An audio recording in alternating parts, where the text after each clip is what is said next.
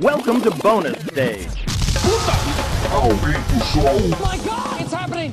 vai começar o Bônus Cast, o podcast do Bônus Stage. Tá pegando fogo, bicho! Y'all ready for this?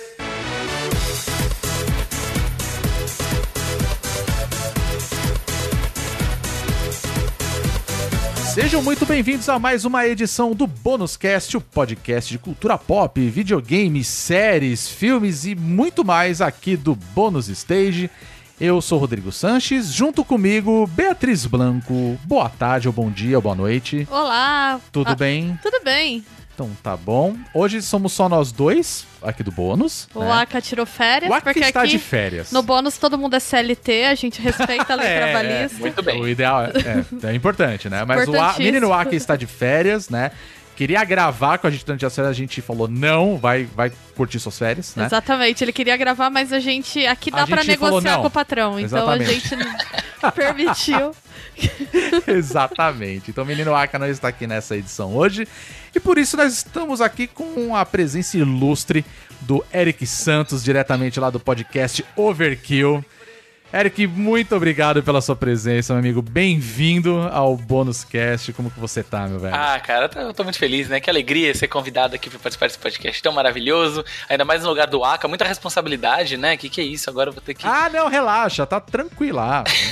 Nada, não. Bom, mas eu sou quase tão nintendista quanto ele, então vai dar tudo certo. Justo, muito bem. Como vocês já ouviram, nós estamos aos três hoje e o nosso podcast é de indicações do que nós estamos assistindo, jogando e por aí vai.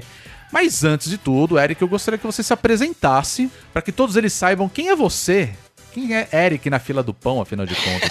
Então, cara, o espaço tá aqui para você se apresentar, falar quem é você, onde te encontrar e etc. Vamos lá. Olha, na fila do pão eu sou o cara que pede pão doce, então eu, geralmente eu sou o cara que é discriminado, o pessoal não gosta muito. Mas. Que absurdo, Um absurdo isso. absurdo. Eu Eu, acho, acho. só correto pedir É, pão que doce. isso. Exatamente. Aquele que tem a cerejinha ainda. Pode crer, né? Bom, tudo bem. É, olha, eu tô tirando meu chapéu aqui pra todo mundo, um gesto de, de, de cortesia, assim que a gente se apresenta, né? É, meu isso nome é. Eric Santos, eu sou advogado, tenho um podcast, como o Rodrigo já falou, o Overkill, é, em que a gente discute também joguinhos, política, cultura, sociedade e outros temas juntos. Tô lá no Twitter, no arroba Eric Santos SP, tô também no TikTok com o mesmo usuário, arroba Eric Santos SP. É, TikTok agora é a rede dos jovens, né? Eu quero. Você aderiu ao TikTok, então, já? Eu Temos sou um jovem Temos um entre jovem nós. aqui sou hoje. muito TikToker, vocês não têm ideia. Depois entrem lá pra vocês cara. rirem gente- de mim. Eu sou um Esse idoso, pod- velho. Esse podcast acaba de rejuvenescer 10 anos. É, exato. Eu, eu me sinto um idoso, assim, eu não sei usar. Eu tentei usar o. Como que é o nome daquele outro lá, que era amarelinho? O Snapchat. Snapchat. Não rolou. Assim, eu falei, cara, não, não, entendi, assim. Eu, eu sou um idoso mesmo, gente. Desculpa. Eu tô no TikTok, eu sigo várias pessoas, mas eu ainda não criei coragem de postar. Eu vou pegar umas dicas com você Aí, ó. depois, Eric. Pronto, Sim, ó, vamos sim. rejuvenescer esse negócio. Vamos poxa. lá, vamos Quer- lá, vamos lá. Eu quero virar TikToker. Tudo bem. Eu tô dando oficinas de TikTok pra pessoas com mais de 30 anos, assim como eu. Então tá tudo. Ai, ó, Olha, é, gente, é ó, um qualquer segmento a ser coisa. explorado. Mas além de tudo isso, né, é, tenho, eu, eu criei recentemente um projeto muito bacana, né? É, Uhum. Até quero agradecer vocês pela ajuda na divulgação, que, que a gente Opa, já, vocês já ajudaram um muito a divulgar no Twitter, nas redes, que é o projeto Passa o Controle, né?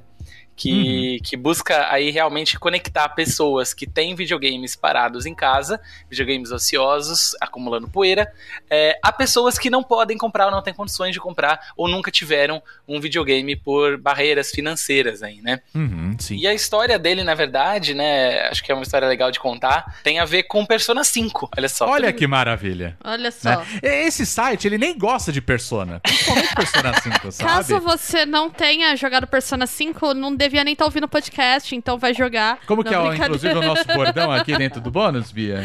É, joga Persona 5 gostoso demais. Exatamente. Brincadeira, Gostoso gente. A, gente. a gente não é elitista aqui. Você joga Persona 5 se você quiser, mas recomendamos fortemente. assim. Não, ou você pode fazer como essa história toda, né, Essa Eric? história toda, Eu conta. acho que é- vale você contar sim sobre, inclusive, como foi o impacto do Persona 5, né? Porque como que chegou isso pra você em primeiro lugar, assim? Porque, tipo, foi, foi uma parada que eu, eu vi na internet, assim, eu imagino que você também, né? Que foi o lance do rapaz, né? Eu esqueci o nome dele agora. João Vitor.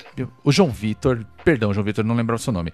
Que grande fã do jogo e acompanhou todo o jogo assistindo, né, o gameplays na internet e tudo mais, né? Normal. Uhum. Que eu acho super normal hoje em dia e rolou muita crítica, né? Ah, pois é, o post do João Vitor viralizou, né? Ele tinha postado no grupo de Persona do Facebook. Uhum. É um grupo que tem lá, de pessoas que são muito fãs da série, né? E no grupo a recepção foi normal. As pessoas do grupo responderam, né? Falaram, pô, Persona 5 bom demais, tal, não sei o quê. O que acontece é que o print desse post dele no, no- nesse grupo vazou para outros grupos, né? E aí a gente tem é, o esgoto da comunidade gamer, né? Que são Puta, esses sempre, grupos né? que, que falam é, um monte de merda sobre todos os tipos de coisas. E começaram a zoar o João Vitor, né? Dizendo que onde já se viu, que como que o cara disse que o jogo que é o jogo favorito dele, sendo que ele nunca jogou, né? E como que ele pode dizer que, que, que- que alguma coisa, sendo que ele nem sabe como que é jogar o jogo e tal. E começaram a tirar sarro do menino, né? A, a, a zoar. O, o post dele viralizou. A troco de nada, né? A troco de nada, né? Troco de nada. E, e o menino, na hora, inclusive, nem sabia, né? Ele soube depois disso. Hum, É, mas o post merda. viralizou pra todos os lugares, grupos de pessoas xingando, falando mal, é, tirando o sarro dele, dizendo que essa galera que joga pelo YouTube é ridículo e tal. É, isso me deixou muito, assim, indignado, né? Porque. Poxa, né? Quantas vezes a gente não- já não quis jogar um jogo e não teve condições e teve que ver vídeos dele ou teve que acompanhar pela internet? Pô, Uhum, o Final sim. Fantasy XIII, quando lançou, é, eu muito tempo, por muito tempo eu queria jogar e não tinha condição de comprar um Play 3. Fiquei um tempão assistindo vídeos, acho que fiquei uns três anos vendo vídeo de Final Fantasy 3 no YouTube. Não vídeo de gente Uhum. jogando, né? Porque eu, eu não queria ver. Mas eu ficava vendo review, ficava vendo vídeo de gameplay, ficava vendo várias coisas e tal, e sempre quis. E como a gente sabe, né? Acho que essa situação de você não, não ter condições de comprar um videogame, o videogame é tão caro no Brasil hoje, é uma situação que, que, que é a situação de muitas pessoas, né? O videogame Uhum. ainda é uma mídia muito distante da maior parte das pessoas que não tem condições de comprá-lo, né? E então eu fiquei bastante indignado com isso e falei, não, será que a gente não consegue um PlayStation pra esse menino jogar Persona 5? Fui conversar com ele antes, né, Pra saber, enfim, qual que era a situação dele, né, se realmente ele não tinha console ou se sei lá, né? Porque também podia ser que ele tivesse, vai, um Xbox One e vários videogames e só não tivesse o Persona 5. Sim. mas- Infelizmente ele tá ali pre- preso, né, na plataforma do Play 4, né? É, Pois né? Faz Tem pro Play sentido. 3 também, na verdade, Pro né? Play 3, é verdade, tem também. É, mas enfim, eu pensei, bom, vou, vou- vou primeiro averiguar com ele, né? Fui falar com ele no Facebook, ele deve ter achado super estranho, depois ele me contou que ele achou super estranho, porque eu adicionei ele no grupo e eu não falei por que, que eu queria adicioná-lo, né? Porque assim, eu não queria prometer nada ou falar nada porque eu não tinha ainda condições de, de, de- afirmar nada, né? Então eu Sim, falei, verdade. daí ele me falou que ele morava em Caruaru, que ele não tinha nenhum videogame, que nunca tinha tido videogame, que ele só, Uhum. só tinha um celular e que ele no máximo tinha jogado Persona antigo num Play Uhum. 2 de um amigo dele uma vez na casa, e que então ele se apaixonou e começou a comprar pela internet e tal. E daí eu falei, bom, ok, vamos ver se a gente consegue um PlayStation pra ele, né? Tentei entrar em Uhum. contato com várias lojas, com várias lojas do Pernambuco, né, de Recife, de Caruaru mesmo, com Uhum. lojas grandes, é, não vou falar o nome de nenhuma aqui, mas com lojas grandes da internet, famosas, que vendem tanto jogo aí, lucram milhares vendendo jogo, videogame todo dia. Nenhuma delas me respondeu, né, eu já tava, assim, chateado, né, falei, não, mas a gente vai dar um jeito. Algumas pessoas no Twitter tinham se disposto a fazer uma vaquinha pra comprar um videogame pra ele, é, e tava nesse, nesse, nessa correria, assim, de será que a gente consegue, será que não consegue? E nisso entrou em contato comigo o, o Fábio, o Fábio Lucindo, que inclusive muitas pessoas devem conhecer aí como dublador, né? Ele é o dublador, primeiro dublador do Ash, dublador de vários personagens até hoje, é, aí em várias séries, filmes, enfim, dublador de, de um trabalho incrivelmente reconhecido, né? E a gente já tinha uma relação, né? A gente conheceu, ele viu meu post e falou, Eric, é, talvez tenha um amigo meu que esteja disposto a doar o PlayStation.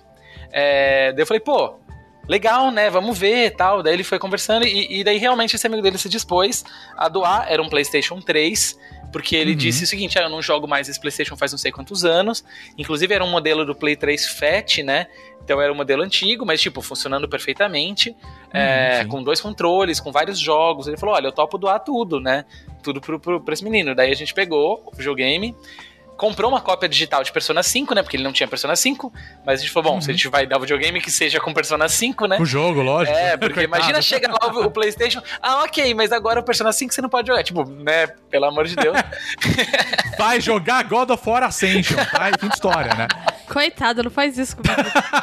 Eu gosto de jogo, é meu guilty pleasure. Mas não, é, pô, o moleque é fazão aí de Persona, pô. É, pois é. Daí a gente pegou o Persona 5 pro Play 3 e, e mandou pra ele. É, coitado, ele nem recebeu ainda o Play 5, o Play 3. Caramba, tá a porque caminho então. a, a greve dos Correios, né? Ai, pode crer. Eu mandei faz Entendo. tempo, faz tempo, mas primeiro que tem uma grande distância, né, entre São Paulo e Caruaru, e Uhum. segundo que, que a greve dos Correios atrapalhou um pouco.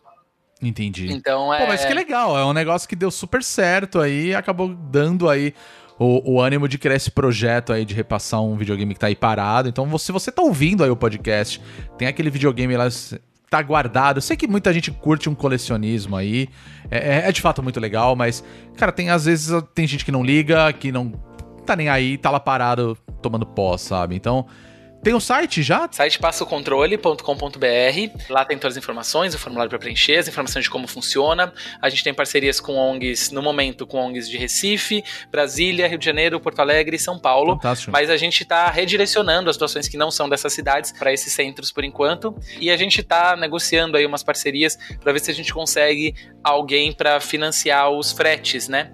É, Ah, os envios, para facilitar, para estimular as pessoas também a fazerem essas doações. Então, a gente tá, tá, tá buscando aí o patrocínio. Inclusive, se alguém estiver ouvindo isso aqui, for dono de uma grande empresa e quiser patrocinar o Passo Controle, por favor, entre em contato. Eu vou torcer pra uma grande rede de lojas, é que a gente falou na semana passada, mas hoje eu não vou fazer propaganda pra eles, tá? Mas vai saber, né?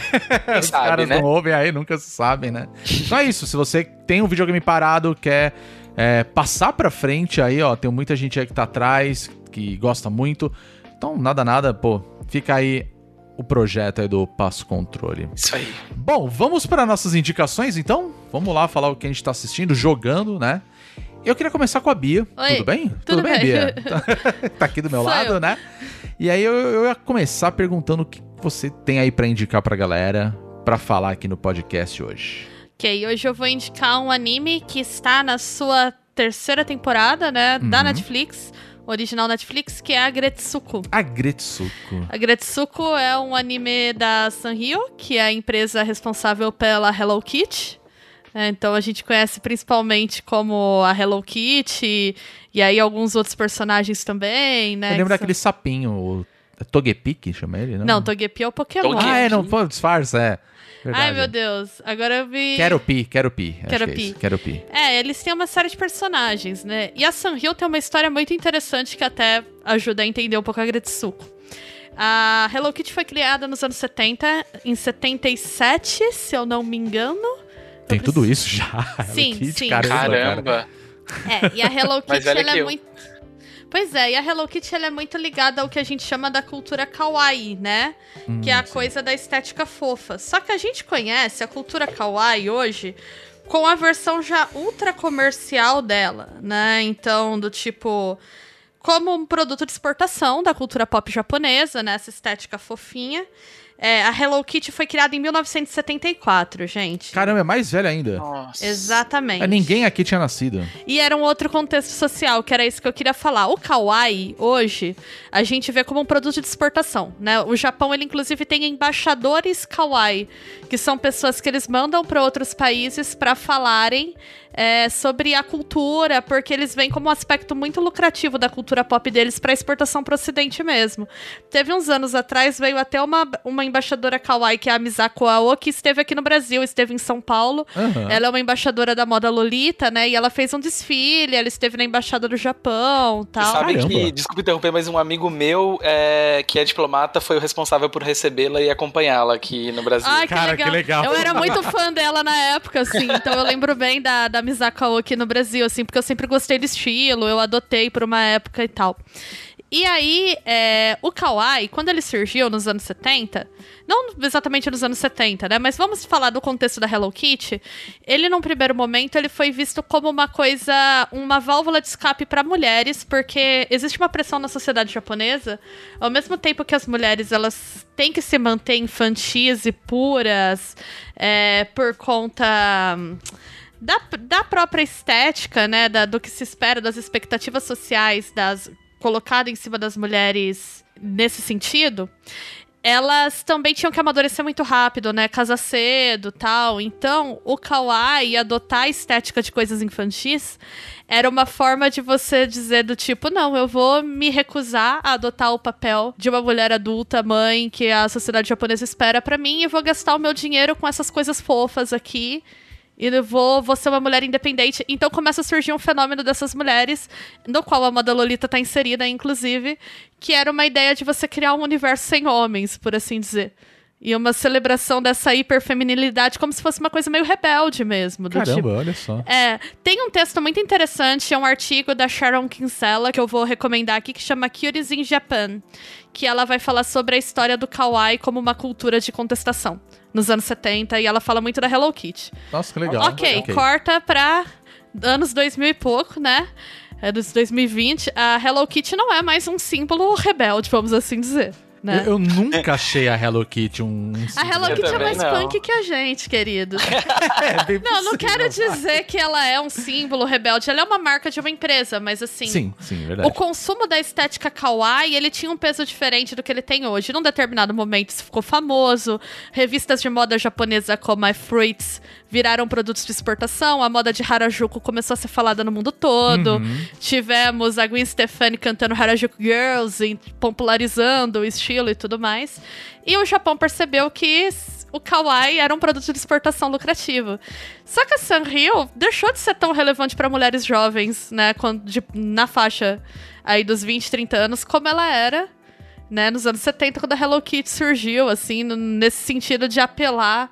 Hoje acho que mais crianças, né, consomem Hello Kitty, talvez, não sei. Eu sou uma É mulher adulta que consumo mais. E a Gretsuko veio como uma personagem pra renovar isso, né? A Gretsuko, ela é uma Red Panda, ela é um bicho kawaii, fofinho. Trabalha, ela é uma salary woman, né? Que são as mulheres que trabalham em empregos assalariados administrativos no Japão, assim. Então, bem aquela coisa burocrática que muitas vezes a gente vê como massacrante, né? Das pessoas que trabalham muito, que pegam trem lotado e moram em apartamentos minúsculos, com toda aquela disciplina japonesa, só que ela também canta death metal num karaokê como uma maneira de liberar a raiva que ela sente no trabalho. Então ele é um anime muito interessante, porque tem toda essa estética. Você começa a ver, você fala, é um anime super bobinho, de bichinhos, né? São todos animaizinhos, assim, que trabalham no escritório. E aí ele vai falar de umas questões sobre trabalho, sobre pressão pra casar, sobre como que é difícil você ser uma mulher solteira jovem no Japão, sabe? De um jeito que eu acho que, apesar de ser muito japonês, né? Ter aspectos que são bem da cultura japonesa, acabou falando com todo mundo. Então eu acho a Gretsuko, assim, genial. Pode parecer uma bobagem, gente, mas assistam as três temporadas que vocês vão ver que tem muita coisa ali. Principalmente pra mim, assim, sobre uma animação que toca ao mesmo tempo com leveza, mas é, com bastante profundidade sobre como que as mulheres se sentem no ambiente de trabalho, né? Principalmente mulheres em cargos vistos assim como de segundo escalão nos escritórios. Tipo, ela é É, uma total, né? Ela trabalha com contabilidade, ela né? é uma funcionária da contabilidade que ela é tratada, o chefe dela manda ele fazer o ela fazer o chá dele todo dia, Nossa, sabe? que merda. Ele chama ela de parasita, assim, tipo. E ele é um porco, né? Eu acho o máximo que ele é um porco. E ele, chama ela de parasita, ele rebaixa. Ele fica falando, é, você tá desesperada pra casar porque você não, você é preguiçosa, você não, não sabe trabalhar. É muito pesado, assim, quando você vê. Não, eu acho foda, na verdade. Eu, eu gosto muito de Agretsuko, você sabe disso, é sim, né? sim. E essa terceira temporada, pra mim, assim, eu acho até meio simbólico isso, sabe? É, eu ia chegar nisso. Né? Por conta dessa situação de tipo. Eu, eu não sei se você vai concordar comigo, mas acho que a grande lição pra mim é. Pelo menos a terceira temporada, tá? Não quero nem falar da primeira, da segunda. Porque eu acho que elas nem se conversam muito entre Elas si, se né? conversam. Conversam pelos acontecimentos. É, eu, né? eu vejo Mas- como uma trilogia, eu vejo, eu vou é, falar disso. exato, mas eu acho ele muito simbólico pelo, por mostrar que, tipo, você tem uma relação de trabalho, mas você também tem uma relação fora disso. É, né? eu acho interessante que a primeira temporada de Agretsuko inteira é sobre a vida dela no trabalho. Uhum. E sobre todas essas pressões de ser uma mulher jovem, sozinha, que sofre machismo. Ela sofre muito machismo. Nossa, caralho. E eu acho foda porque o anime fala machismo. Ele É. dá com todas as letras, assim, olha, essa situação que tá acontecendo com ela é machismo. E numa, numa animação japonesa, né, é bem interessante você ver isso aparecer. Ela. Eu acho interessante como eles retratam os- o- as amizades dela com as colegas de trabalho, porque sempre que uma colega parece que vai ser uma vilã, você conhece ela melhor e você vê que não é isso. que ela só tá tentando uma outra estratégia pra dar com aquilo. Então a menina que é toda bonitinha do escritório, que, é- que tem um Instagram cheio de seguidores, que você acha que vai ser uma patricinha chata, quando você conhece ela melhor, você vê que não é isso. É que ela aprendeu a se fazer de sonsa pra sobreviver lá dentro, porque é o jeito que os caras deixam ela em paz, sabe? Ou as Foda, mulheres né, que são, cara? tipo, as poderosas, as ultra executivas, você fala, nossa, elas vão ser insuportáveis. Na verdade, elas são legais pra caramba. E são as pessoas que mais dão apoio pra ela. Então, a primeira temporada é sobre a vida dela no trabalho. A segunda temporada é sobre a vida afetiva dela. Então, ela pensando se ela deve se casar ou não. Porque tem questões aí também da sociedade japonesa que uma mulher se casa, é esperado que ela largue o trabalho, né?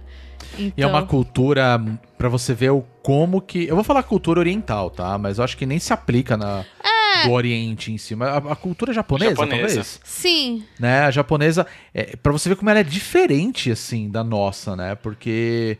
Vamos falar a verdade, aqui no Brasil. Cara, eu não vejo isso. É, ninguém espera que Né? uma mulher que case a- largue o emprego. É dentro de um ambiente machista, sim. A gente sabe que vai ter o manezão que vai falar, não, esposa minha não trabalha, sabe? E a mulher vai virar dona de casa e talvez ela quer isso.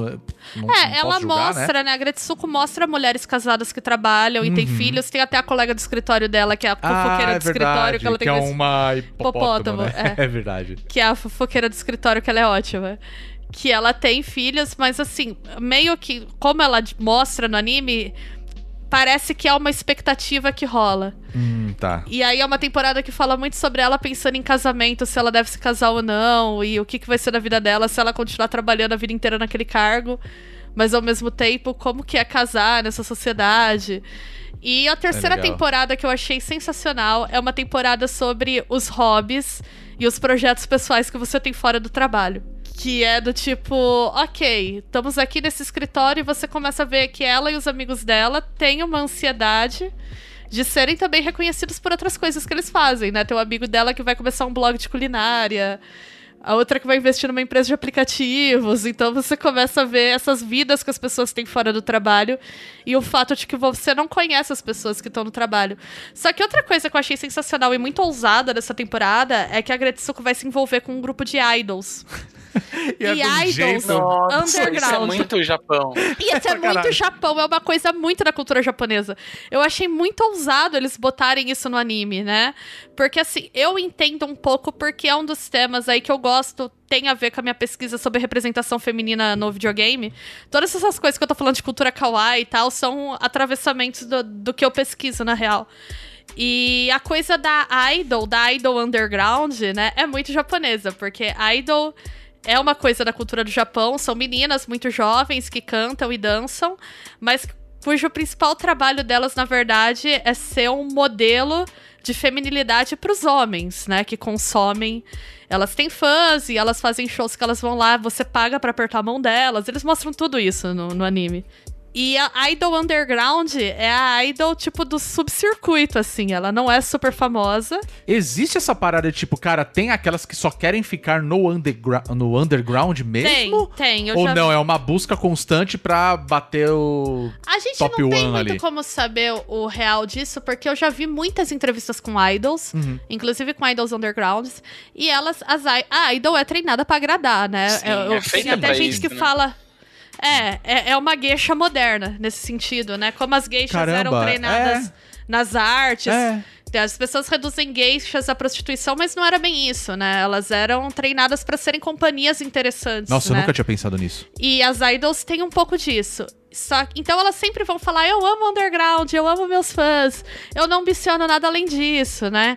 Então elas falam isso. Até que ponto é verdade? É, né? Porque sucesso às vezes pode ser uma coisa que é o que elas estão querendo. E elas sei lá, precisam né? se mostrar sempre felizes, satisfeitas e muito gratas, porque isso alimenta a fantasia dos fãs. Uhum. E, meu, eles mostram isso, esse universo, e aí é referência de. Ah, quem gosta aí de Perfect Blue, que é outro anime que vai retratar das coisas das idols, só que muito mais sério, com uma outra pegada. Mas tem coisas ali. Eu achei sensacional. É, não só pela questão da cultura japonesa, mas por ele ser um anime que vai falar nessa temporada sobre como que você vive as suas paixões num ambiente de trabalho que te sufoca e sobre como você tenta fazer o seu valor ser reconhecido no mundo. Que é uma questão que a, Gretsu, Gretsuko tem muito, de não se sentir aceita, né? E não sentir que ela tem nenhum valor, porque o trabalho dela não deixa que ela mostre o valor dela. Né? Ela não consegue sentir que ela tem nenhuma conexão com o trabalho dela. E eu- achei muito legal por isso. Tem um outro produto aí eu vou recomendar junto na Netflix também, que é um documentário chamado Tokyo Idols, que ele é um documentário dirigido por uma mulher, então ele é bem interessante nesse sentido. É, é- ele é dirigido pela Kyoko Miyake. E ele é um documentário que mostra a indústria de idols undergrounds, né? Ele é bem focado numa idol específica, que é a Hiragi Ryo, que é uma idol underground que tá tentando estourar. O documentário é focado na relação dela com a legião de fãs dela, né? O fã-clube oficial dela. Que são basicamente os homens de meia idade. Nossa. Cara, isso é muito bizarro. É, é. Um, o presidente do fã-clube dela é um homem de 46 anos que largou o emprego dele, né, pra ser o presidente do fã-clube. E eles gastam uma Maluco, quantia de dinheiro, assim, bizarra. Isso, é- essa grana vai pra ela, pelo menos? Vai, pra. vai. Não, tem alguém que é um produtor. O é Idol um Underground negócio. é uma coisa meio punk das antigas, assim, porque elas vão com as coisas delas, montam uma banquinha. Ela sabe quando a galera ia com zine e vendia? Sim. Então sim. ela pega o dinheiro na hora. A Gretsuko Tá. mostra isso, mostra. Ah, não, é verdade, tá. Ah, não tinha pensado nisso. Aqui na Gretsuko. É que a, a terceira Mas elas temporada têm eu que acho fazer umas engraçada. loucuras, né? Elas têm É, é Tipo, bizarro. tem um momento do documentário que ela começa, ela fala que ela vai fazer uma turnê indo sozinha de bicicleta pra todas as cidades. E aí é uma parte grande do documentário que ela põe uma câmera na bicicleta dela e ela fica fazendo vídeos lá no Tipo, Instagram. live, assim. Live, Nossa. andando de bicicleta, chegando nas cidades, fazendo os shows e encontrando os fãs. E tudo bem, aquelas paisagens japonesas lindas, mas é uma menina pedalando sozinha, assim, de 19 anos, sabe, na beira da estrada. Maluco, velho. Super É, é um mundo muito, muito doido, assim. É, só que assim, é acreditar. muito interessante esse documentário porque ele vai mostrar. Eu acho que ele humaniza os fãs. Não fica só aquela coisa do tipo, ah, esses caras bizarro fã de criança. São uns caras bizarro fã de criança, tá? Já, já Sim, adianto. sempre. Tem um momento desse documentário que tem um grupo de idols de menininhas de 6 a 10 anos e eu quase tive um AVC Ah, assistindo, não, isso pra sem mim... zoeira. Não, tá fora de cogitação. Ah, É, não. porque era só homens adultos, os fãs, e as menininhas lá dançando e cantando, e as mães, tipo, elas amam ser uma idols, e eu assim, mulher, tira sua filha desse ambiente. Só que, ao mesmo tempo, ela mostra que esses caras, cara, eles também são vítimas, de uma certa forma, dessa cultura, né, do oriental. Existe uma pressão para que os homens casem, mas casar no Japão é muito caro. Eles falam disso porque você tem que prover pra mulher, né? Existe essa pressão também. É o lance do que você tava falando, né? Da... É, não é um lance que nem a gente aqui que casou e sei lá, a gente divide todas as contas. Eles até podem fazer isso, mas não é muito bem visto. Entendi, entendi. E os caras que não. Eles assumem em algum momento da vida deles que eles não conseguem, então eles vão ser otakus, que lá tem outro peso a palavra, né? É esse aficionado por cultura japonesa, pop, no nível só vive pra isso. E pra eles é tipo, ok, eu aceitei que eu nunca vou ter nada além disso na vida, eu nunca vou me relacionar com mulher nenhuma, então eu vou dar todo o meu dinheiro pra minha idol. E em Cara, troca, surreal. ela permanece virginal e disponível pra me dar atenção sempre que eu quiser, sabe? Bizarro. Bizarro. É, isso mostra um pouco na Gretsuko, Mostra né? Nessa um pouco, temporada, na mostra. terceira temporada. É que o que eu gosto muito da Gretsuko que me chamou a atenção foi que, assim, isso até mudou um pouco no, no anime, você vai lembrar. Foi quando a Sanrio começou a falar de Agretsuko, mostrava ela, tipo, como se fosse uma personagem super fofinha, super kawaii, né? Que é uma raposinha. É a Retsuko, né? O nome dela, na verdade, Hetsuko, né? É, é Aggressive Hetsuko, Aggressive né? Retsuko, né? No final. E aí ficou aquela coisa do tipo, ela no trabalho, é, com aquela, aquela pintura facial de tipo de black metal, né? Tipo, pare- parecendo o Gene Simons do, do Kiss, né? E aí ela tem cer- tá bebendo no trabalho, você fala, nossa, deve ser uma porra louca. E aí no anime não é isso, né? É uma coisa um pouquinho diferente. Mas eu acho legal usar toda aquela estética de uma coisa super fofinha, bem nível Hello Kitty, pra contar uma história adulta, sabe? E eu acho isso muito legal. E essa temporada, que nem eu tava falando, é, eu achei ela muito simbólica no fato de, tipo, mostrar sua relação de trabalho, mostrar sua relação de, de hobby e o que pode acontecer.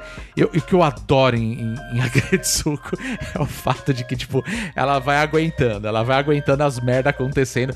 Aí chega um mo- momento que ela estoura e aí ela tá cantando como se fosse no videokê, tipo, em guturalzão, assim, tipo um puta black metal, assim. assim E é Você não entende nada que tá falando. É, o que eu acho genial em Agretsuko é esse resgate que ele faz dessa origem do kawaii, né? Tem um no artigo da Kinsella, eu vou até colocar, a gente coloca o link pra Sim, vocês tá, tá no lerem site. No, no podcast, mas no final do artigo eu acho que ela fala uma coisa muito interessante, que ela fala assim, que tem uma coisa muito próxima do kawaii e do punk, que é a ideia do no future. é, do é, Sex sentido. Pistols, né? Do tipo, a gente vai viver agora, a gente vai ficar preso nessa eterna infância, porque pensa nos anos 70 e 80, né? A gente É. era uma certa depressão econômica, a gente não tem perspectiva de futuro. Sim. Ou então o futuro vai ser isso, eu vou casar, eu vou me adequar a um papel dos meus pais que eu não me identifico. Então, todo o escapismo pra agora. Eu achei que essa. O, o, ai, figura da Gretsuko personifica muito isso. E essa temporada que vai mostrar essa cultura das idols vai falar muito disso também. Dessa sensação de tipo aquilo que eu falei dos fãs que aparece no documentário, no Tokyo Idols. Eu não vou jamais me adequar aos padrões que a sociedade japonesa espera de mim. Então eu vou viver o agora e eu vou gastar toda a minha grana com essas besteiras mesmo. E, E, foda-se. é isso, é isso. E resgata, na verdade, aquela cultura original que deu origem, na verdade, à história da Sanrio, né? É, Sim, exatamente. pois Então, assim, gente, percam a, a preconceito de vocês com a fofura, tá? Tem, tem muitas coisas muito interessantes ali. O Japão foi bem espertinho de depois cooptar a cultura jovem deles. Nossa, pra caralho. E vender e ganhar muito dinheiro, e eu acho que é isso mesmo. Tem que explorar o Ocidente mesmo, dívida histórica é isso aí, entendeu? ok, né? Mas a minha recomendação é essa, eu falei muito porque eu adoro esse tema, desculpa. Não, É eu isso. acho que é isso mesmo, estamos aqui pra isso. Então, a Gretsuko saiu agora, acabou de sair, né? A terceira temporada. Terceira temporada saiu agora no final de agosto. Ela é original da Netflix, no Original caso, né? Netflix, como extra, antes de ter o anime da Netflix, tinham pequenas animações de um minuto no YouTube. Ah, A Sanrio produziu- Ah, isso eu não sabia. É, quando ela criou o personagem, né, a Gretsuko, porque ela primeiro criou a personagem e depois veio o anime. Hum, Ela criou como se pra ser a Hello Kitty dos nossos tempos, né? E aí, quando ela criou a Gretsuko, ela colocou essas animaçõezinhas de um minuto, que são bem divertidas no YouTube também. E se vocês gostarem de Sanrio, querem ver o lado mais subversivo da Sanrio, outro personagem recente e interessante é o Gudetama, que ele é um ovo preguiçoso que se recusa a trabalhar. Eu já vi isso daí. Que muito bom. também é uma baita ironia. isso. É muito legal. O Gudetama é muito legal. É uma baita ironia também com essa cultura do valor pelo trabalho, da meritocracia do Japão, assim. Então. Puta foda, cara. Eu acho muito foda os caras estarem fazendo isso. Sei lá se isso vai ter um efeito. Eu espero que tenha, né? Ah, gente, dá- Um efeito útil, assim, da, da população, né? acaba virando no, no capitalismo, né, gente? Tudo vira estética, consumo, É, é vender verdade. camiseta. Mas tem uma ideia ali que é bem legal, assim. E eu acho que a história da cultura pop japonesa tem muita nuance É, isso é verdade. pra, pra gente aprofundar. Muito bem. Eu gosto que eles estão transformando uma parada que, à primeira vista, é só um desenho fofinho, realmente numa coisa com uma crítica por trás, né? Com uma profundidade, que realmente quando eu batia o olho, pensava, ah, ok, uma história engraçadinha, um personagem fofinho que, que canta death metal no karaokê. Mas você vê que tem uma representação ali de uma estrutura social que, que e uma crítica por trás, né? Que a gente não espera, né? É quase como se fosse uma armadilha do bem, né? É, sim, sim. exatamente. Inclusive, no começo dessa temporada, eles abordam muito de leve uma questão de depressão, assim, que eu achei bem legal. Tipo, muito de leve, assim. Eu acho que eles nem tentam delinear, mas você vê que tá ali, sabe? Existe. né? Existe. É foda isso daí. É muito foda.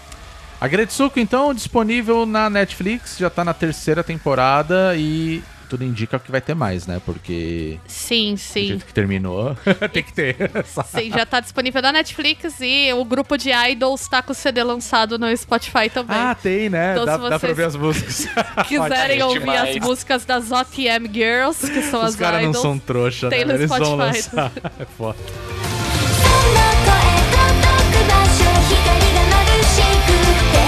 Cara, eu vou indicar um jogo que é de uma empresa que eu gosto demais, que é a Supergiant Games. É, a Supergiant Games, para quem não conhece, ela foi a empresa por trás do Bastion, né, por trás do Transistor Uhum. e também por trás do Pyre, né? O Pyre é um pouco menos famoso, mas o Bastion e o Transistor foram jogos aí que tiveram bastante sucesso, uma recepção muito boa, né, da, da galera.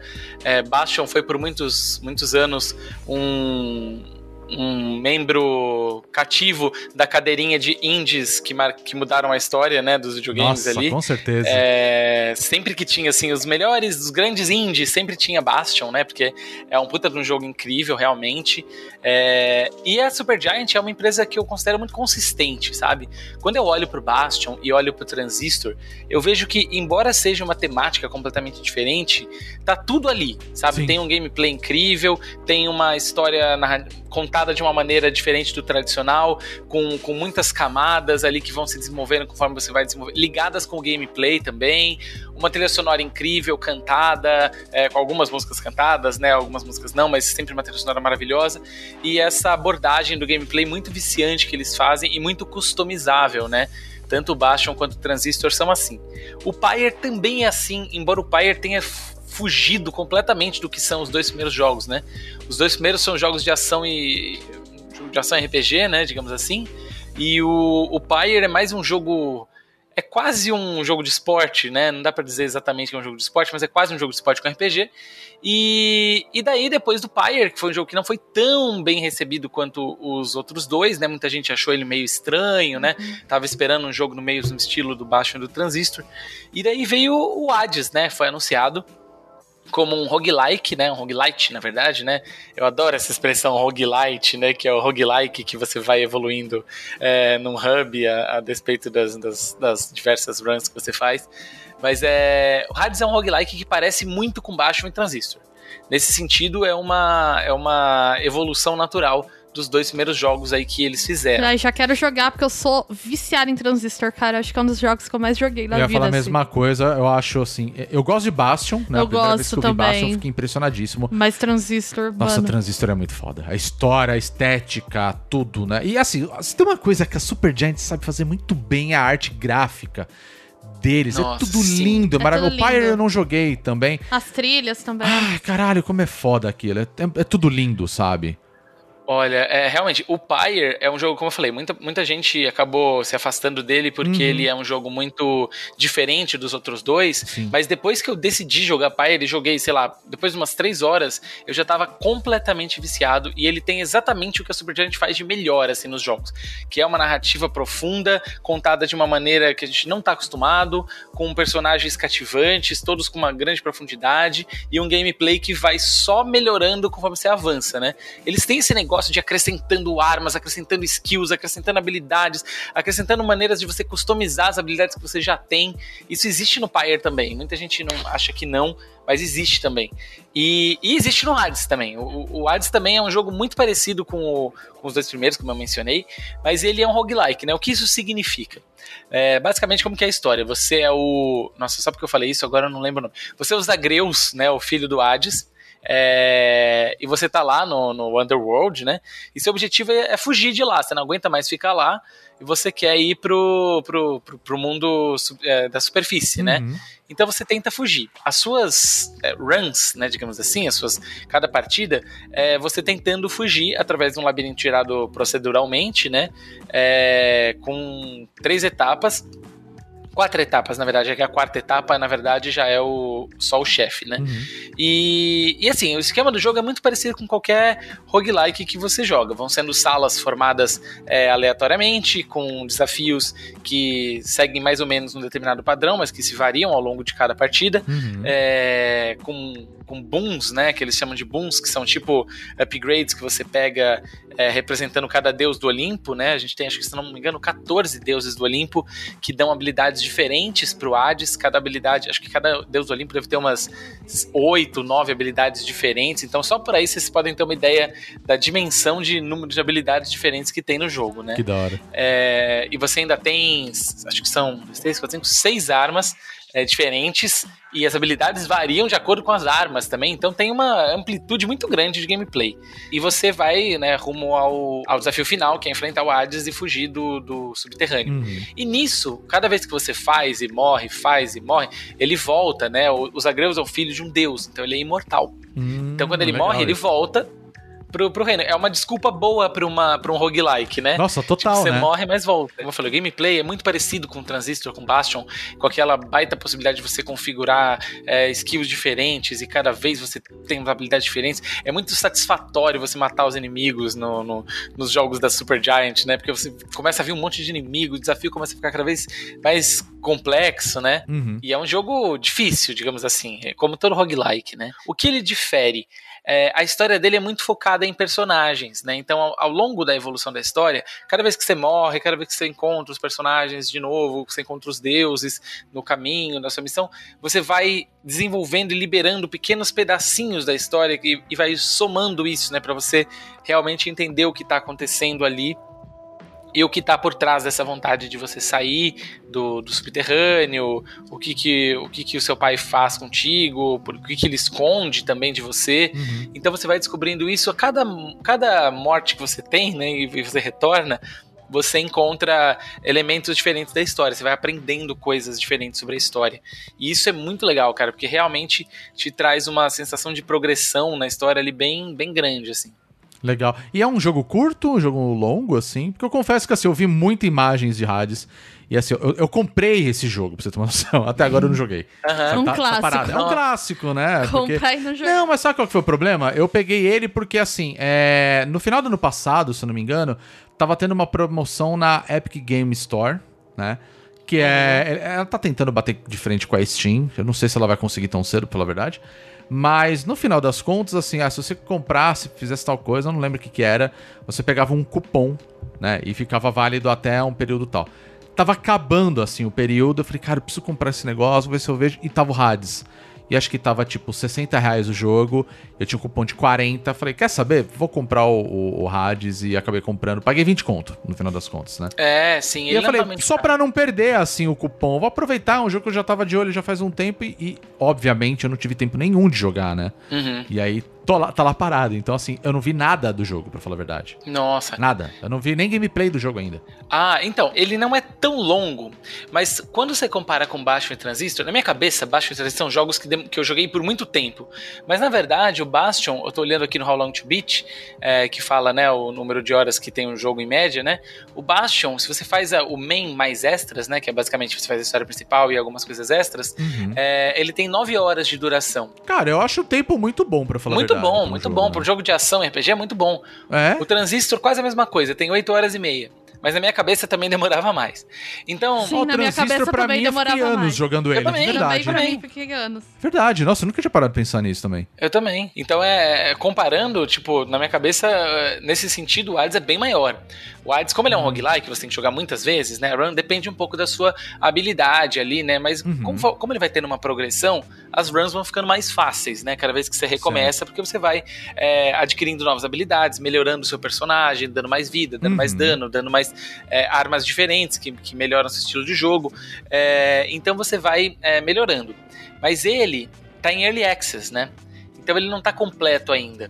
Ele tá quase Hum. completo. O patch atual é o último patch antes do lançamento definitivo, que deve acontecer é, entre agora e novembro. Caramba, então tem muita coisa ainda pra aparecer no jogo, ou não? É. Eles disseram que, só vai- que não tem mais tanta coisa. Vai ter uma, uma- uma etapa extra, porque hoje não é possível você terminar o jogo. Então eu acho que vai ter algo além disso. E Caramba, falta uma legal. etapa da história pra contar. Uhum. Mas assim, eu não sou de jogar jogos Early Access. Eu, eu demorei pra comprar o Hades por causa disso. É, eu também não tenho esse hábito. É, porque dá aquela sensação de incompletude, sabe? Eu comp- Exatamente. Nossa, me, me dá uma sensação ruim. Eu comprei Rogue Legacy 2 esses dias, empolgado, né? Porque eu tinha acabado de jogar o Hades, um roguelike. Eu gosto muito de roguelikes, né? Uhum. Então eu comprei o Rogue Legacy 2, que tá no Early Access, mas ele tá no começo do Early Access. Então ele tá muito primário ainda. Então, Ah, em entendi. 3, 4 horas, ele fica. Você já vê tudo que tem pra ver do jogo, sabe? E isso eu não gosto, na verdade. Eu me arrependi de ter comprado o Rogue Legacy 2. Mas eu não me arrependi de ter comprado o Hades. Porque ele é, tem conteúdo suficiente pra você jogar por bastante tempo. Mesmo hoje no Early Access, ele tem umas 15 horas. Isso se você fizer só a, a coisa principal. Mas se você quiser fazer, tem vários desafios já extras, já colocados. Que a gente sabe que a Supergiant é famosa por colocar desafios customizáveis, pra você poder aumentar a dificuldade a níveis bem extremos, né? É, e ganhar recompensas correspondentes. Então ele tem bastante coisa pra você fazer e você carrega o progresso pra versão final. Então, quando lançar a versão final, eu só vou, na verdade, terminar ele com as etapas essas que eles fizerem. Mas é. Eu acho que ele vale muito a pena, mesmo no Early Access, assim. Você falou de Early Access também, pra mim, assim, tem- teve jogos assim que eu já joguei que no final a- a- o jogo ainda não terminou, aí tem um algo a mais ali pra você continuar jogando. Só que no final era um DLC. Aí eu fiquei muito puto, falei, não vou jogar esse DLC. Eu espero até hoje que a Capcom lance, tá, Capcom? Tá? Lança Zora's Wrath aí um dia pra PC, que é um jogo legal pra cacete. Eu não zerei ele até hoje, quer dizer, eu zerei, né? Mas tem mais ainda. Eu também sempre fico muito com o pé atrás, pra falar a verdade, com o Early Access por causa dessas coisas. E claro, sem contar, é um jogo em desenvolvimento, então tem coisas que vai ser melhoradas e, e tudo mais. Mas, poxa, é bom saber que você tem um jogo hoje, tipo. É, é um indie, vamos falar assim. É, que é difícil, né? A gente falar, ah, um jogo indie, eu, eu já, pra mim, já. não- nem é mais, sabe? De tão grande que a Supergiant veio se tornando com o tempo, assim, sabe? E aí eu Sim. vejo esse tipo de coisa, eu falo, puta, legal, Supergiant, puta empresa foda, legal pra caramba. E é um jogo Early Access. Eu nem imaginava, pra falar a verdade. Você jogou ele aonde? Jogou no console? Eu joguei jogou no PC. Joguei no PC. Hum, é legal. Eu joguei no PC, é, ele vai estar disponível, ele vai inclusive lançar pra Switch, se não me engano, foi anunciado Ah, no dia legal. 18. Ah, é verdade, é verdade. Faz pouco tempo, né, que rolou esse anúncio. Uhum, E que foi nesse anúncio É. que também avisaram que vai lançar o patch, o próximo patch vai ser o patch, o jogo definitivo, né? É, o que não impede patches futuros, mas que diz o seguinte: o jogo tá completo, a partir de agora só vem melhoria, né? Então tá disponível pra PC, Windows no caso, e agora chegando pro Switch. Muito bom. E caramba, a data do lançamento inicial dele eu tô vendo aqui que foi no final de 2018. Então, assim, é, o primeiro tão- lançamento foi lá, já estão bastante tempo desenvolvendo, quase, quase dois anos. Caramba, cara, que legal. Hades, então, da Supergiant Games. Bom demais, recomendo muito.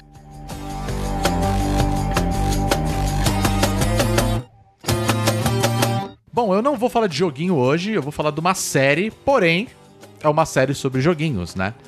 Que é o High Score, que aqui no Brasil, curiosamente, chegou com outro nome chamado GDLK. Que parece nome de bar de fresco na zona oeste de São Paulo. Nossa, Ou de alguma mesmo. marca de roupa Não parece? hipster. É, GDLK parece um bar que fica do lado da Void. Ok. ok. Aquela do Largo da Batata. Quem é de São Paulo aqui entende que eu tô falando assim um lugar Ah, muito tá. hipster, sabe, Tá, gente? é, é. Mas enfim, GDLK, que eu vou explicar o motivo, né? O que falaram, o que dizem aí as más línguas, é que o nome High Score já tinha uma produção aqui no Brasil com esse nome. E aí a Netflix não podia utilizar o mesmo nome. Tá, mas tem milhares de Tem opções várias melhores de opções, GDLK. né? O motivo de GDLK Chama é... de GG, então. É. Qualquer coisa. Que assim, é que assim, GDLK. Por que GDLK? O pessoal fala que é a abreviação de Godlike. Só que isso é uma expressão que aqui no Brasil a gente não tem o costume de usar. Não. Então, assim, eles podem. Assim, acho que a primeira vez que eu ia defender uma parada assim é títulos SBT, saca? Tipo. Quando os caras falam assim, é tipo Breaking Bad, a química do mal, sabe? Essas coisas. Cara, faz uma parada dessa, manda um tipo High Score, os mestres do videogame, sabe? Tipo, é, Mas você não o maior jogador de imaginar? videojogos do mundo. Você não Sabe? consegue imaginar a reunião na agência?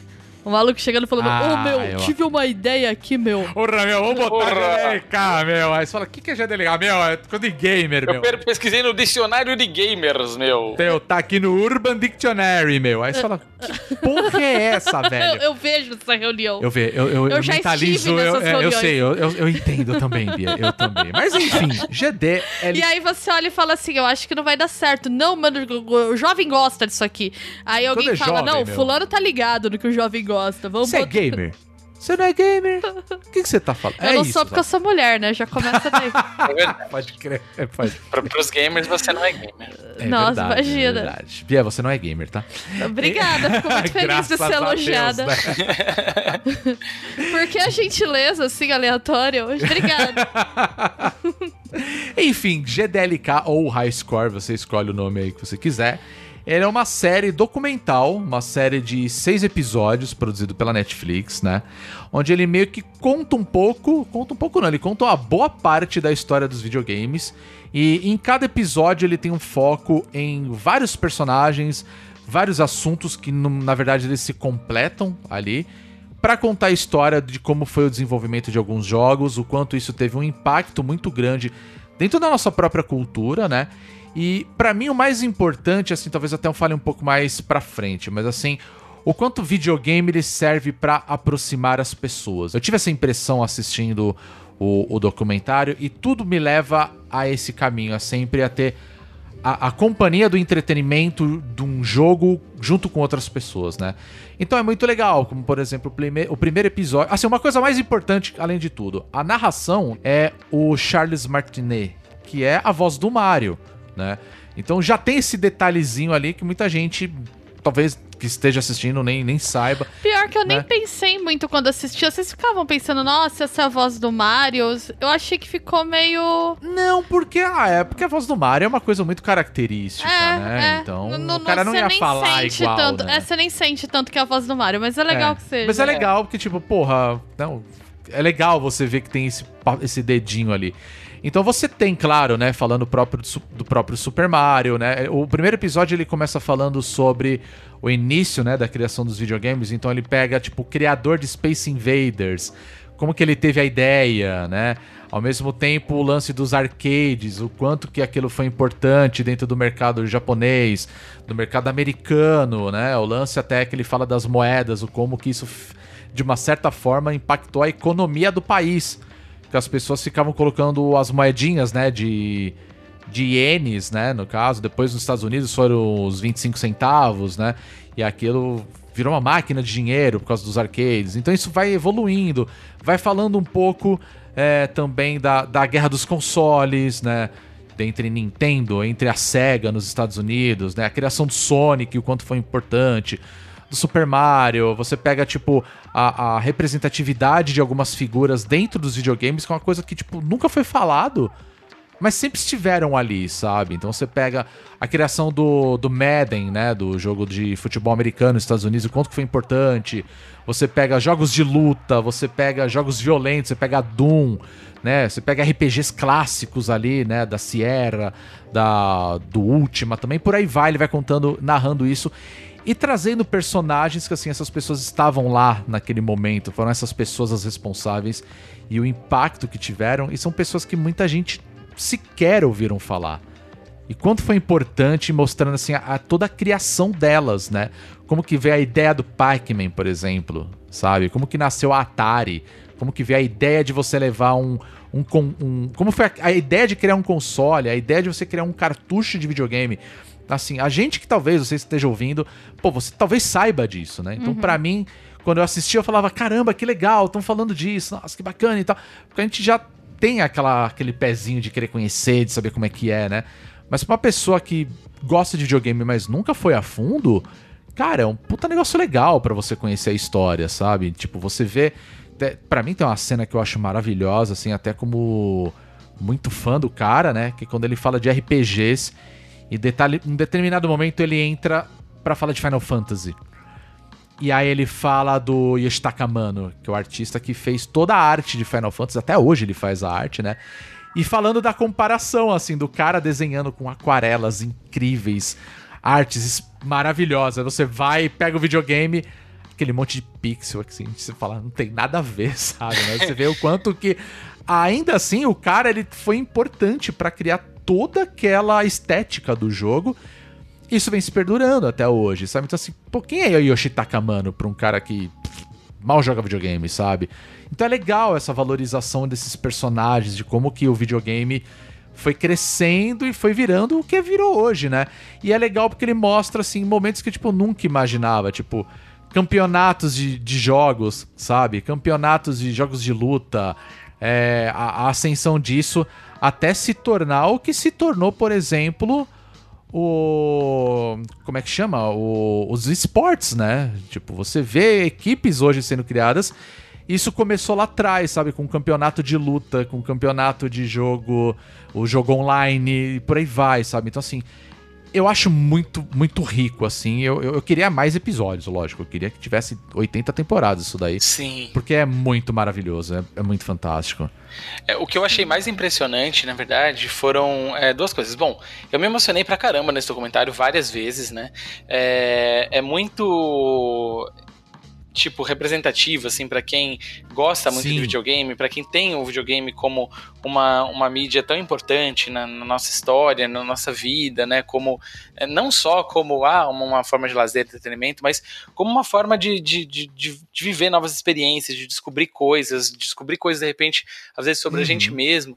Então, vários episódios me emocionaram muito. Para mim era muito emocionante ver todas aquelas pessoas, pessoas da mídia, pessoas importantes, pessoas é, que, que realmente revolucionaram essa indústria e criaram Uhum. muitas das coisas que a gente conhece hoje. Então, várias vezes eu me pegava super emocionado, assim, quase chorando durante o episódio. Ah, eu, pra mim é a mesma coisa, tá? de- de- assim, de, de ver, cara, assim, isso, olha isso.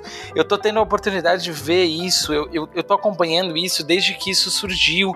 E agora a gente vê como a gente tá hoje, sabe? A gente olha pros jogos hoje, olha o que foi feito e, e o- e o quanto tudo o que aconteceu se deve a essas figuras, independentemente da gente gostar dessas figuras ou não, da gente concordar com elas ou não. Muitas delas ali, a gente sabe que são figuras que tomaram decisões controversas ao, redor, ao longo de suas carreiras, né? Uhum. Controversas até mesmo em relação às ideologias que a gente abraça, controvérsias em relação ao que a gente acredita, mas são pessoas que todas, de uma maneira ou de outra, com as suas né, criatividades, com as suas é, ousadias até em certa, de certa forma, é, transformaram é, essa mídia no que a gente conhece. Então, é, é para mim, é uma coisa muito histórica, muito importante ter a oportunidade de ver isso, sabe? Eu fiquei realmente assim maravilhado com esse documentário. Eu achei uma, uma coisa excelente. Não, tem, tem momentos que eu acho fantásticos mesmo. A Bia vai lembrar, né? A gente foi indo a, a criação, né? O surgimento da Sierra, né? Ah, sim, sim. Que é muito legal aquilo, mas. Tem dois momentos que eu piro, né, gente? Sierra e Doom. Na hora que aparecia Doom, meu Deus do céu, eu sou muito gata de Doom. Apareceu o Romero, eu já falei, yes! Nossa, Vai falar de Doom, sabe?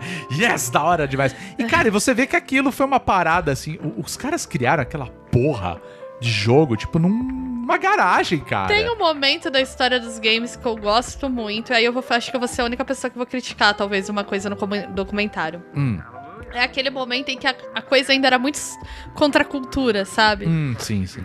Que é o que eu gosto, por exemplo, na questão da Atari, do começo, né? Que era uma coisa experimental, ninguém sabia como fazia jogo ainda, eles tiveram que inventar toda a linguagem, né? Uhum. Então é muito interessante quando você pega os jogos do período da Atari, por exemplo, que você vê, putz, Defender, que foi o primeiro jogo de nave que teve rolagem lateral. É verdade. Pra né? gente, mecanicamente, isso é nada, mas foi uma baita inovação, né? Você... É, porque era a limitação do negócio e você tava descobrindo o que era capaz Exato, de fazer, né? O Muito próprio louco. Space Invaders, que eles explicam a mecânica. E, meu, tem o Richard Garrett falando de Ultima, que eu também sou uma fã Nossa. da história de Ultima, que eu acho que a história É do é. caralho isso. É- Incrível. tem, cois, tem coisas muito interessantes, né? Quando ele fala da questão da escolha moral, Ultima 4 é um jogo muito interessante por causa disso. Eu acho que até hoje é um dos- talvez o mais importante de toda a série última, É, né? a crítica Sim. que eu tenho a fazer esse documentário é a que eu faço a documentários de games em geral, assim. É meu problema, por exemplo, com o indie game. É uma persistência de romantizar o lance de que a indústria é uma indústria de sonhos. e tá. olha só essas pessoas que que largaram a carreira e saíram do nada e conseguiram ficar ricas fazendo jogos. E eu acho que eu gosto muito quando eles mostram, por exemplo, pessoas que foram apagadas da história, porque dá uma outra, uma contranarrativa que essa indústria também é bastante cruel Pra caralho. com pessoas Sim. que são importantes, né? Uhum. Então, assim, eu acho que a- o tom celebratório, às vezes, dos documentários de games me incomoda um pouco. Mas em relação a conteúdo, eu acho que ele é muito bom, porque ele traz muita coisa que a gente não tá acostumado a ver. Mas desculpa, eu te cortei total. Você ia falar da cena que te emocionou. Foi mal. Ah, não, é. Não é nem que me emocionou assim, mas eu achei muito foda. Porque é isso que você falou mesmo. Acho que tem tudo a ver. Que é o lance da roman- romantização de. Ah, eu quero trabalhar com games, tá ligado? Claro, todo mundo um dia quis, ou ainda quer, ou trabalha de fato, né?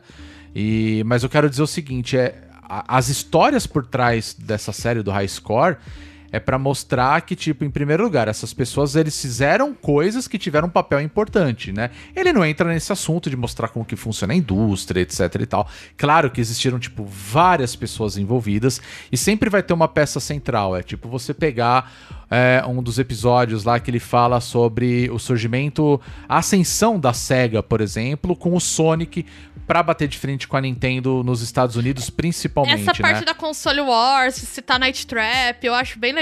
É muito legal, né? Você vê a própria a. Sierra, você tem a. Como é o nome dela? A. Roberto Roberto Williams. A Roberta Williams, né? Tipo, cara, foi importantíssimo, né? É uma, é uma figura central. O Tom Kalinske falando que, pô, ele foi o chefe de todo o marketing, de todo o negócio ali que levou a SEGA a, a crescer e se tornar o que se tornou, sabe?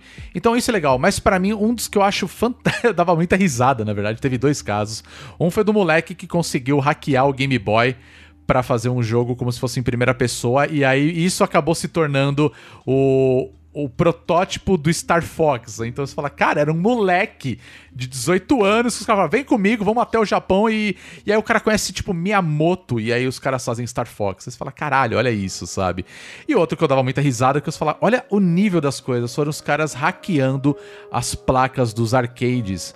E os caras ganharam um dinheiro absurdo com isso e mostrando que os caras iam nos dormitórios de faculdade, levavam o negócio, a galera ia, jogava. E os caras foram criando meio que uma indústria de tipo. de recriação de arcades. E, e, tipo, desde Pac-Man até Super Defender, você tem o. Miss Pac-Man, sabe? Então, tipo, foram coisas que os caras fizeram que você vai falar. Que na hora você olha e fala assim, cara, isso foi muito molecagem. Foram uns moleque que falaram, vamos fuçar essa parada aqui e, e deu um resultado muito absurdo. E, e a própria indústria se apropriou disso no final das contas. E isso foi um estopim pra uma evolução absurda. Então, assim, é muito engraçado certas partes. Eu falava assim, cara, isso é muito fantástico, sabe? E ao mesmo tempo eu ficava feliz de ver que, tipo, no final das contas, ele é meio que uma grande celebração de que tudo que é criado nos videogames, a ideia é que você interaja. Você tem jogo de luta, apesar de tudo, mas pô, você pega Street Fighter, que é muito falado até no, no documentário, pra falar de das pessoas jogarem juntos, né? O, o lance do high score mesmo, que era o, o ranking, né? De tipo, você lá no fliperama jogar um jogo e bater uma pontuação específica, e no final vai ter uma outra pessoa que vai querer bater sua. Então vira aquela coisa ali de todo mundo se reunir nos arcades e jogar videogame junto, né? O, o Pac-Man como um jogo pensado para as mulheres. E, cara, olha o impacto que Pac-Man teve, sabe? Todo mundo conhece o Come Come, sabe? Sim, É, tipo. Sim.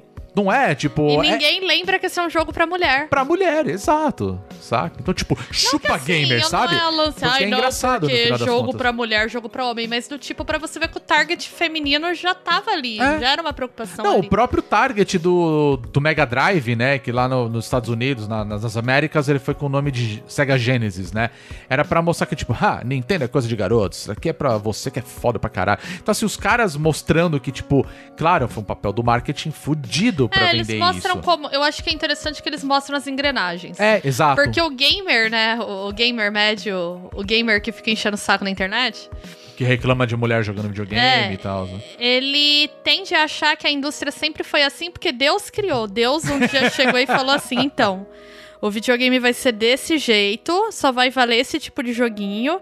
E quem reclamar é mimizento mostra gamer tag. As pessoas parecem acreditar que isso não é uma cultura que foi Aqui nasce o construída. novo Xbox para você, unicamente, Marquinhos. É isso, né? É, E os caras quem acham você que é isso. gosta. E pra quem Porque é para você, Pra você Marquinhos. e seus amigos, mas ninguém mais pode jogar, Marquinhos, só você. É, é, é, exato. Então, Tipo, não, e- velho, eu acho legal mostrar o processo de construção do target. Que inclusive passa por você fazer um jogo muito importante da história do game que foi feito pra atrair mulher pra fliperama. Uhum. Porque as mulheres não iam pra fliperama porque era meio mal frequentado, por assim dizer, né? Elas se sentiam meio intimidadas. Tem uma coisa que o documentário não fala que eu acho muito legal, que é no começo dos flippers nos Estados Unidos tinha o lance da que eles chamavam de amusement, né? Uhum. Que eram os espaços que tinham os flippers que eles eram em geral controlados pela máfia. É Então, é, né? o videogame tinha uma má fama por associação com a máfia também. Pois E é. isso dificultava que mulheres frequentassem esses espaços. Então foi todo um trabalho pra atrair elas pra lá também. Não, é, é- é fantástico, assim. É, eu acho super curtinha, né? Porque é- são seis episódios, como eu falei.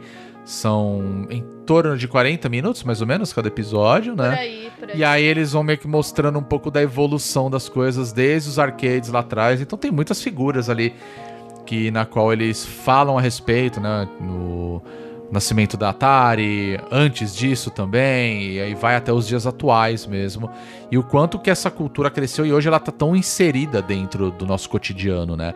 É aquela famosa história que, tipo, Mario já foi mais popular do que Jesus Cristo nos Estados Unidos, sabe?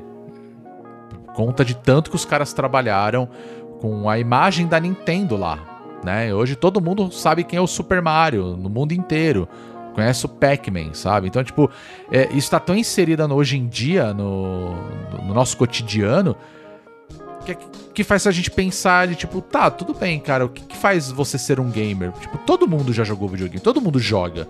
Não interessa se é no celular, não interessa se é num console. Você pode ter o último console da geração e Marquinhos não foi pra você que foi criado, Marquinhos, entende? Então, Não assim, só mundo, você, você tem que saca? dividir, Marquinhos. Exato. Então, assim, é, é muito louco. Então, é muito legal você ver, assim, dando o nome das pessoas, mostrando quem foram as pessoas responsáveis, as- os criadores e tudo mais, o impacto deles, né?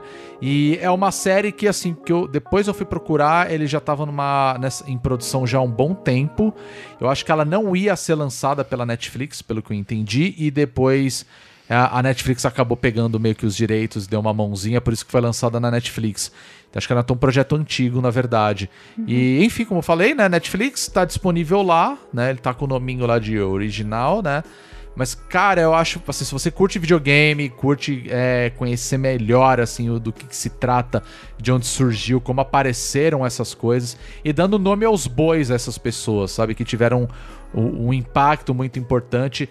É, cara, é uma série muito, muito legal, assim. Eu acho que é um negócio que todo mundo deveria assistir e, e vai bater uma nostalgia ferrada, e isso é muito legal, assim. Eu acho que é uma nostalgia boa, sabe? Aquela nostalgia peba que, ah, eu era muito fã disso daqui, foda-se, sabe? É uma É. coisa legal, sabe? De ver você falar, puta, cara, que bacana. Nem imaginava que era assim que funcionava, que foi desse jeito.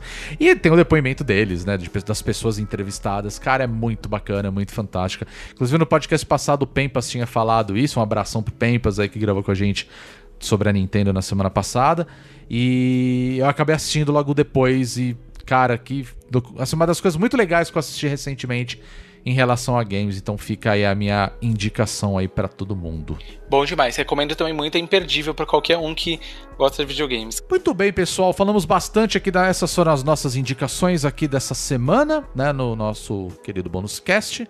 E se você já assistiu algum desses documentários, ou você jogou Hades também, assistiu a Gretsuko, a gente sempre fala pra vocês irem lá no nosso site bonusstage.com.br, claro, nas redes sociais que a gente sempre fala por aqui, né, para vocês darem as suas opiniões e claro, o que, que vocês acharam também, se isso é legal, o que, que vocês gostaram, não gostaram. Então estamos lá no- nas nossas redes sociais, que hoje, como está só eu e a Bia do bônus aqui, eu vou falar pra Bia falar todos. Meu Deus. Ah, você sabe quais são. Então, na verdade, o ouvinte provavelmente já sabe qual que é, mas a gente sempre lembra, Tá né? vendo, né? Que isso aí é precarização do trabalho. Eu tô sendo explorada.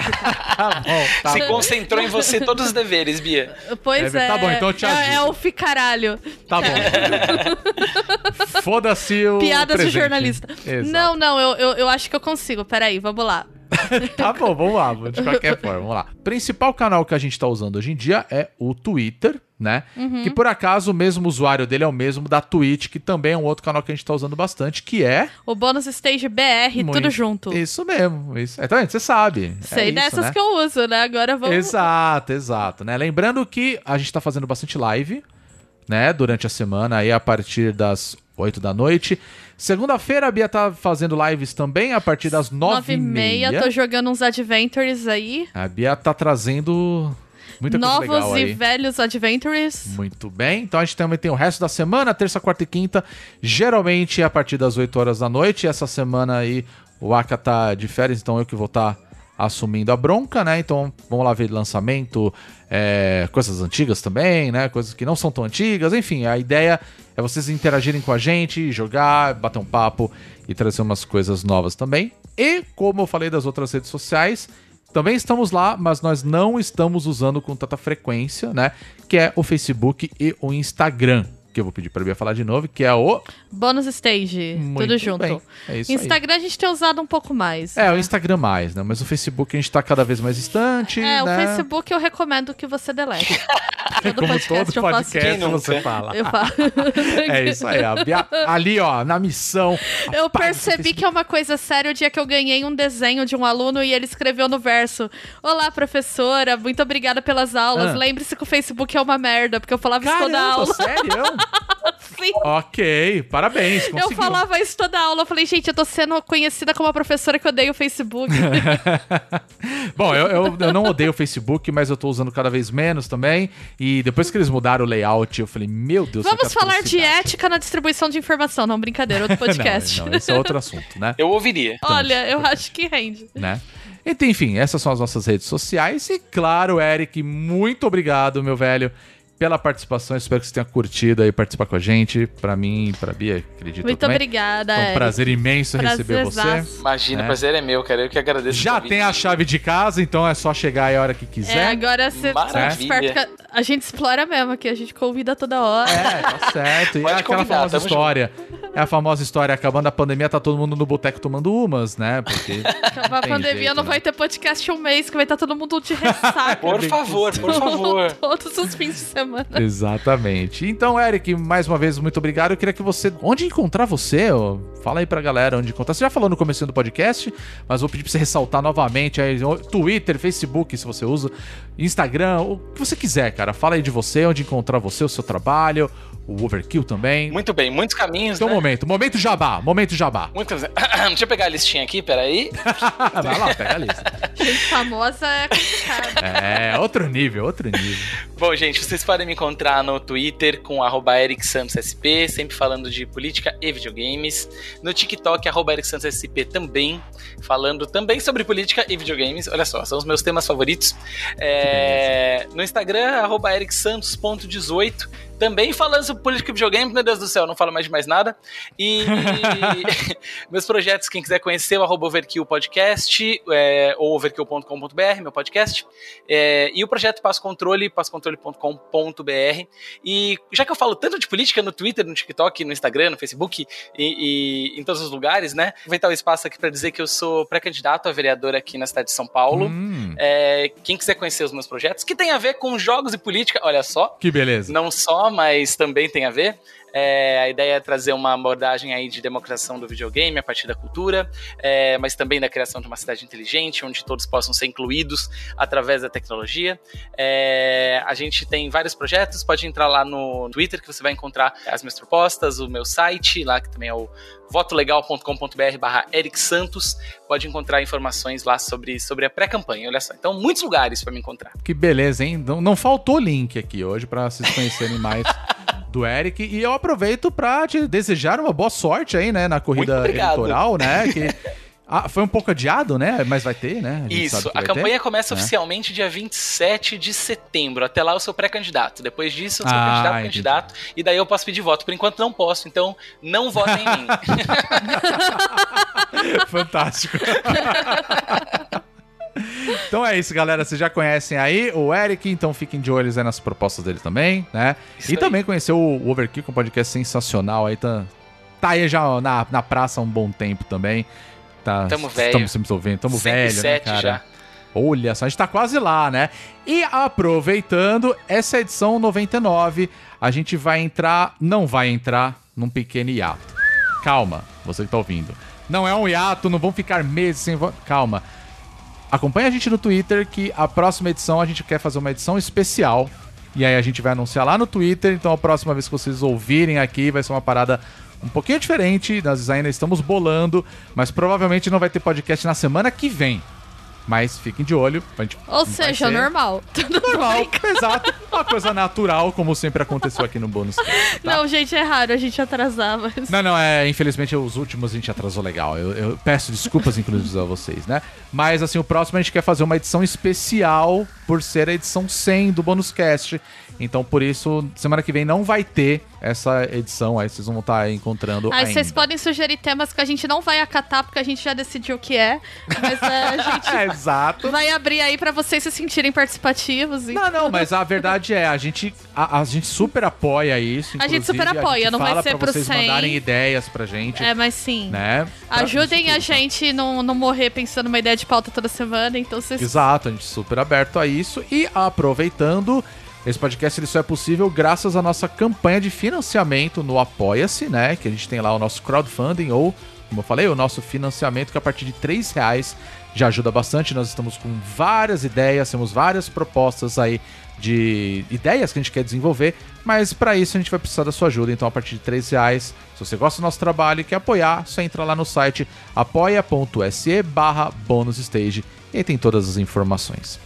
Bia, mais uma vez, muito obrigado, né? Por mais um podcast. Eric, mais uma vez, muito obrigado aí pela sua participação. Como eu falei, já tem até a chave de casa, vai voltar Tamo mais junto. vezes, com certeza.